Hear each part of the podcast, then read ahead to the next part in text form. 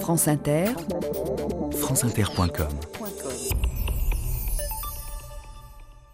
Bonjour, aujourd'hui le destin tragique d'une des favorites les plus célèbres et les plus calomniées de l'histoire, la maîtresse d'Henri IV, Gabrielle d'Estrée.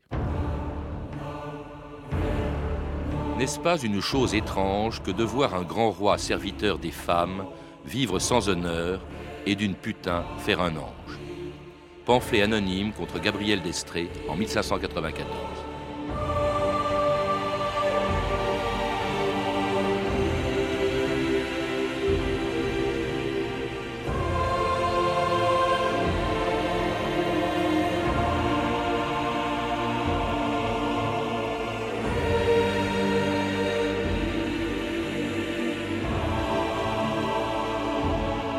2000 ans d'histoire.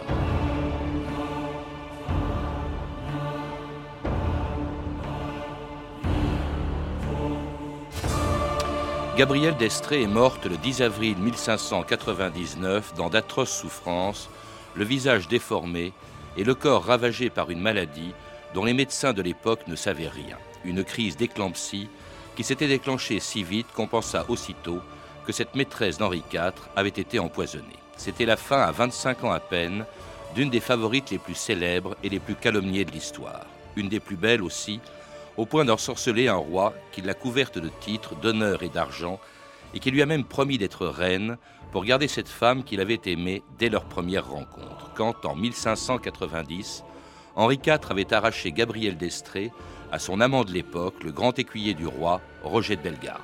Sire, vous m'avez envoyé de mon côté admonester le sieur d'Estrée. Mais en l'admonestant, je suis tombé sur la plus belle des fleurs. Il s'agit de sa fille, Madame Gabrielle d'Estrée. Oh, sire, je n'ai rien vu de plus beau. Madame Gabrielle d'Estrée a deux sourcils élégamment recourbés d'une noirceur admirable. Le nez un peu aquilin, la bouche carmin, la gorge plus blanche et polie que le plus bel ivoire. Le teint égal à celui des roses et des lys entremêlés. Madame, on m'a fait de vous un portrait fort élogieux, mais j'en étais en dessous de la vérité. Ouais, monsieur de Bellegarde, laissez-nous. hein. Comment, sire? Me laisse-nous, voyons, tu ne vas pas marcher sur les plates-bandes du roi. Mais sire, c'est vous qui marchez sur les miens. En garde à toi, Bellegarde. Rien ne passe avant votre service, sire. Comment trouvez-vous le roi de Navarre qui s'en revient de livrer bataille? Vous avez un grand nez, sire.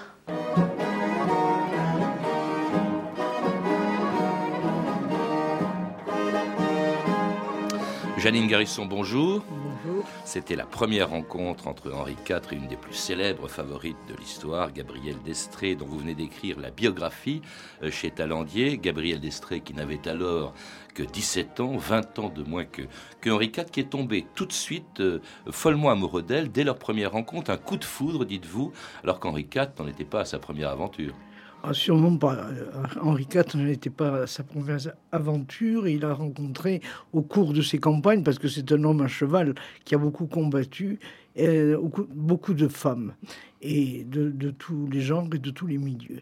Mais il est évident que Gabrielle a été un coup de foudre. Il est vrai que sa beauté est, est célébrée, et justement célébrée. Elle avait tous les critères de la beauté qu'on aime à cette époque.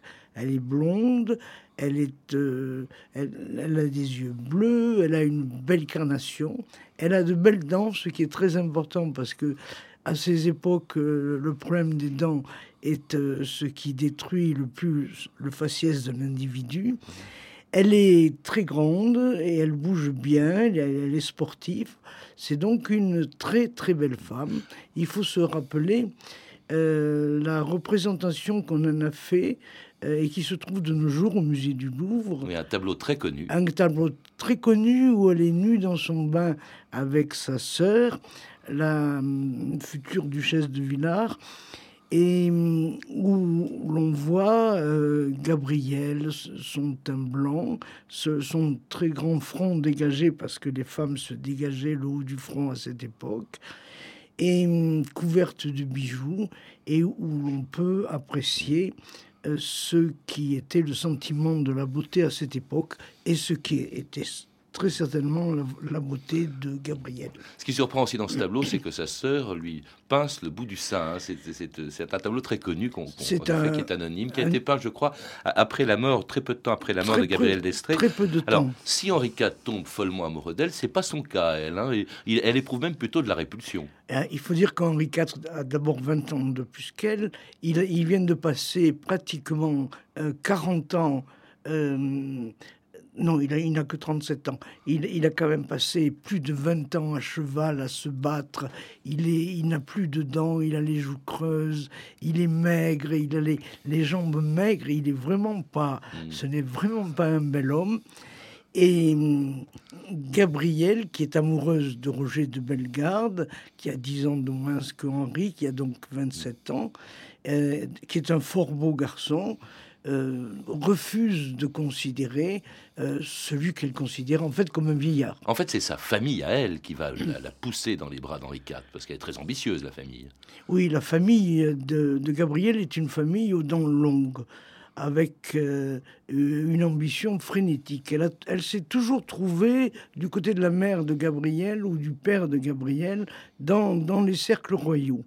Et le père de Gabriel, qui, Antoine d'Estrée, qui occupe des fonctions dans l'armée importantes, qui était gouverneur d'une ville, euh, voudrait que sa fille devienne la maîtresse royale, sachant tous les fruits délicieux qui proviennent d'une liaison aussi prestigieuse, royale. Euh, sa tante, qui est une femme redoutable, Madame de Sourdis, qui est la maîtresse du chancelier Cheverny, souhaite aussi cette liaison pour d'évidents avantages. Et le, chancelier Cheverny, qui a été, il faut quand même dire à, son, à, sa gloire, il a été euh, chancelier avant que Gabrielle ne devienne sa maîtresse du roi, soit pousse aussi, si l'on peut dire, à la roue, ce qui fait que Gabrielle finit par succomber et donner ses charmes Henri IV. Et à une époque, vous le rappelez, Jeanne Garrison, et c'est important pour que l'on comprenne ce qui va suivre, à une époque où le, trône, la couronne est extrêmement fragile et très contestée.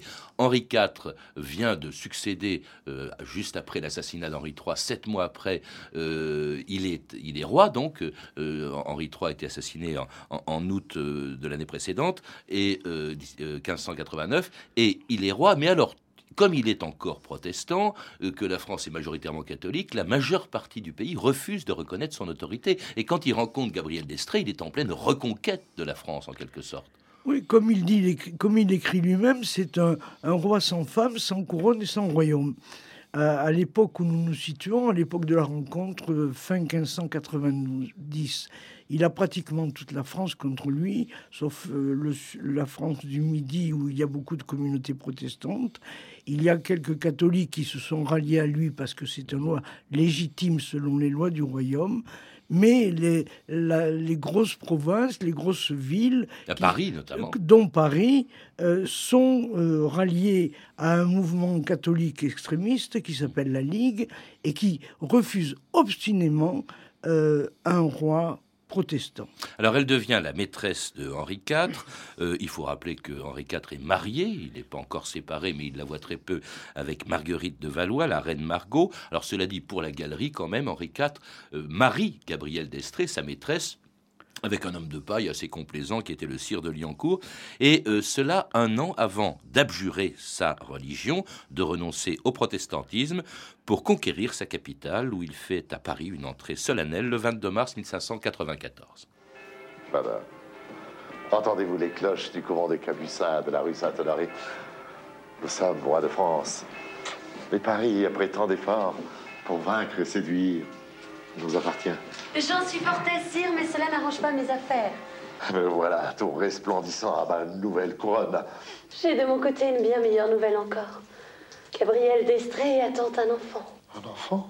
Oh, mon âme, mes belles amours. Notre roi, votre Henri, qui ne fut jamais autant heureux. Et aussi doucettement esclave de sa maîtresse, vous baise. Hum, vos blanches et grasses menottes.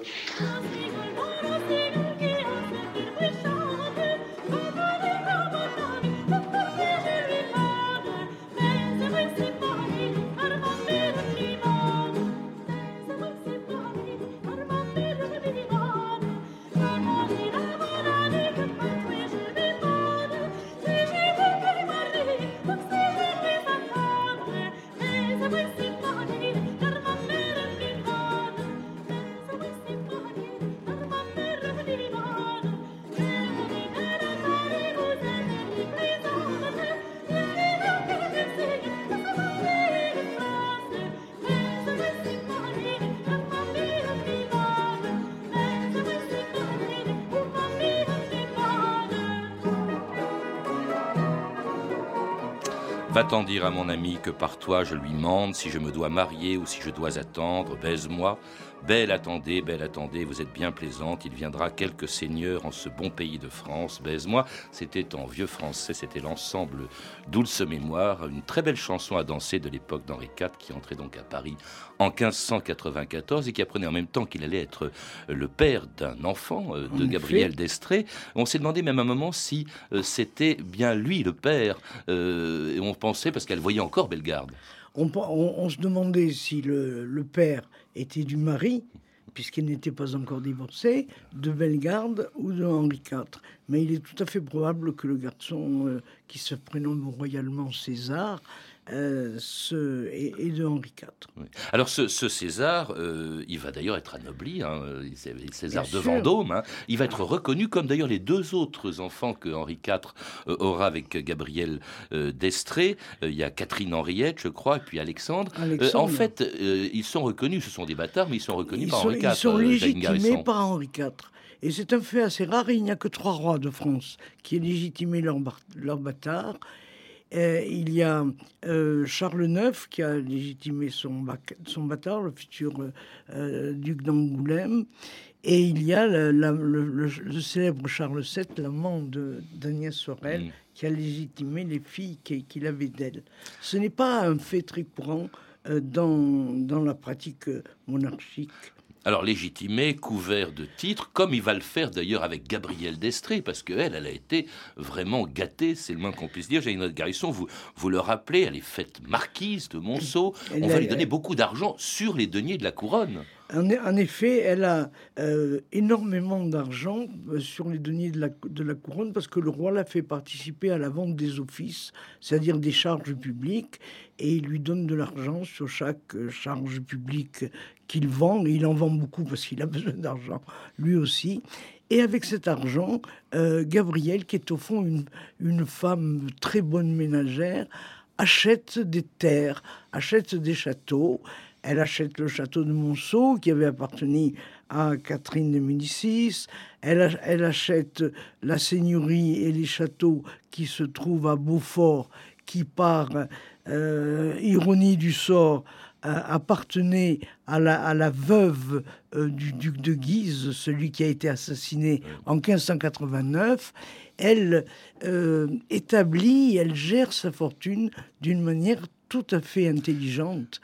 Elle, a même des abbayes, elle qui n'est pas une sainte, elle a des abbayes, vous les citez, Fontenoy, euh, euh Lonvaux, je crois, les Sades, et ça veut dire qu'elle pouvait même nommer des abbés et des abbesses. Euh, c'est assez, assez curieux, en effet. Le roi lui donnait des abbayes, euh, ce qui fait qu'elle peut nommer des amis ou, des proches qui seront alors abbés ou abbesses commanditaires. Hmm. Est-ce qu'elle avait un pouvoir politique vous, dites qu'on s'est demandé, avant l'entrée de, Henri IV dans Paris, mais au moment où elle est déjà sa maîtresse, si par exemple elle n'avait pas exercé une influence sur lui, Jeanne Garrison, pour qu'il abjure sa religion, ce qui a provoqué d'ailleurs des protestations terribles du côté des protestants de son ancien parti. Euh, de mon point de vue, je pense qu'elle n'a pas eu l'influence politique que les autres biographes avant cette biographie l'ont donné.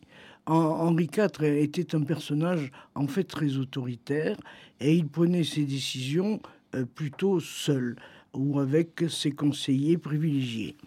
Euh, il est évident que les partis ont essayé d'attirer Gabriel. De mettre sur son dos tout ce qu'il n'aimait pas, oui. Euh, d'une part, et d'autre part, de l'attirer dans leur camp, par exemple les protestants mais je, ne, je, ne suis, je suis loin d'être sûr mmh.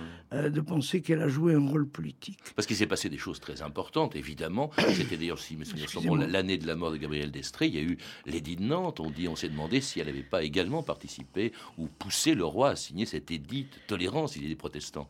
Ce, ce, est, ce qui est sûr, c'est que cette femme avait un tempérament conciliant.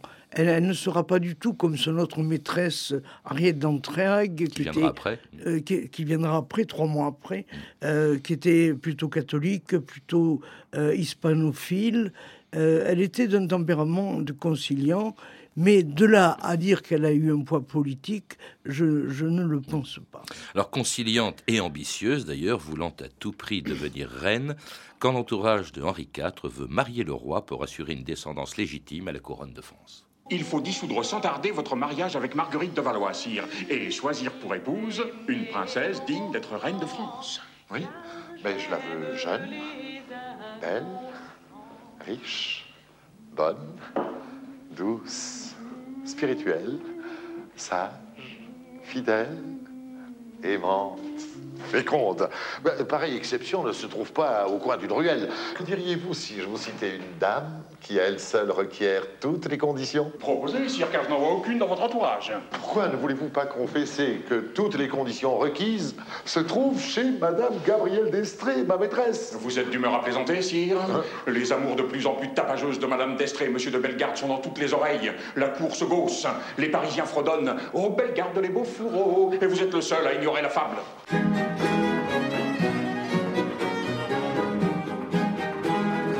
C'est vrai, Janine Garrison, que Gabrielle d'Estrée était détestée, une des favorites sans doute les plus calomniées de, de l'histoire. Dans votre livre, vous citez plusieurs pamphlets anonymes qui circulaient dans le royaume, dont ceux-ci.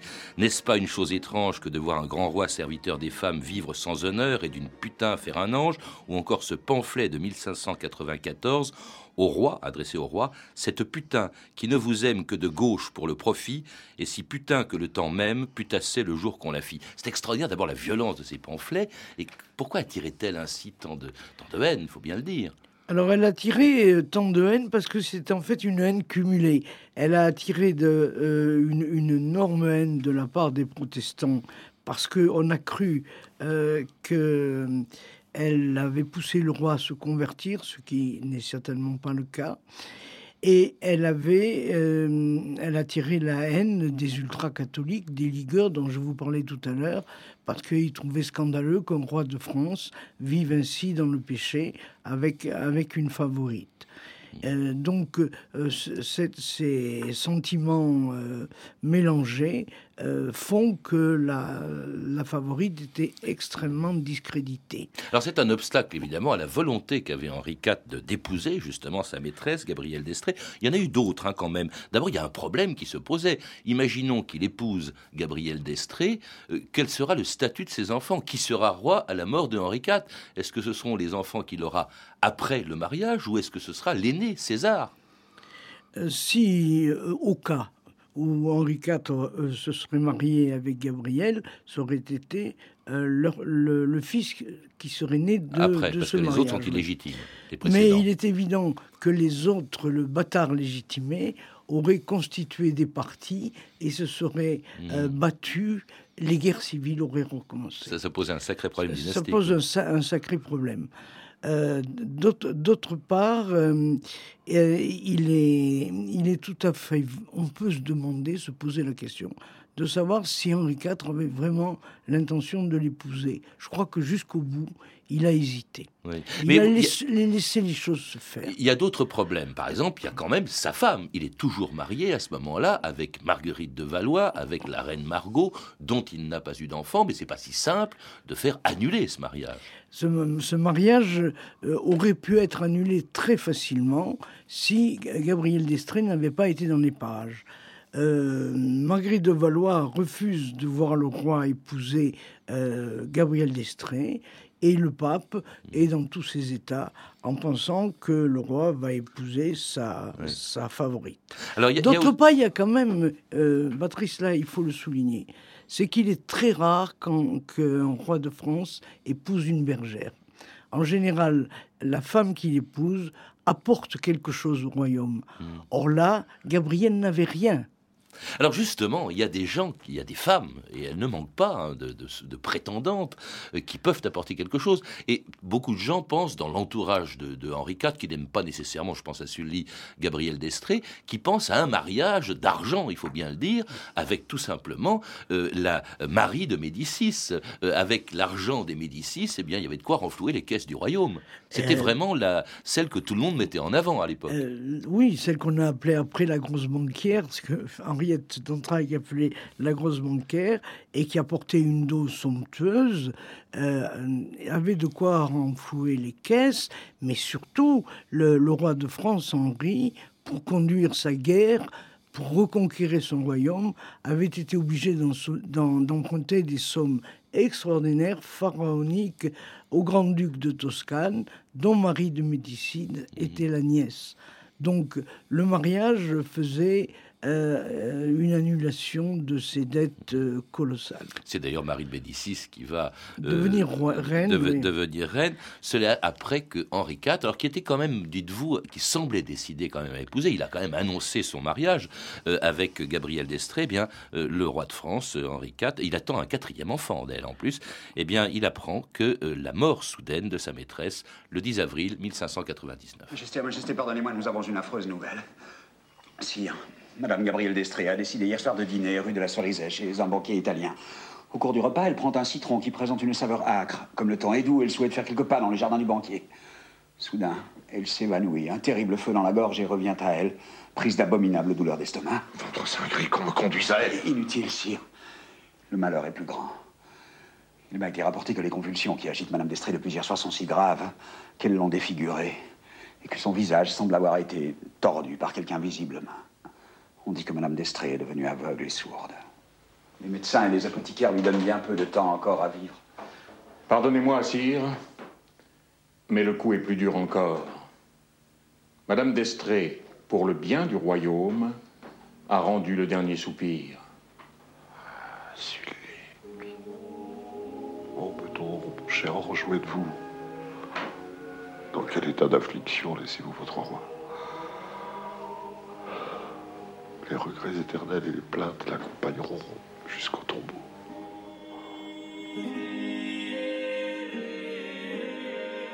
Et c'était la mort de Gabriel Destré dans des conditions effectivement atroces. Ce que l'on vient d'entendre dans cet extrait de téléfilm est vrai. C'était une maladie épouvantable dont elle est morte très vite, très jeune, à 25 ans. Elle est morte très jeune et dans, dans une maladie qui atteint les femmes enceintes qui s'appelle l'éclampsie et qui euh, produit des, ravages sur, sur, le corps de la femme.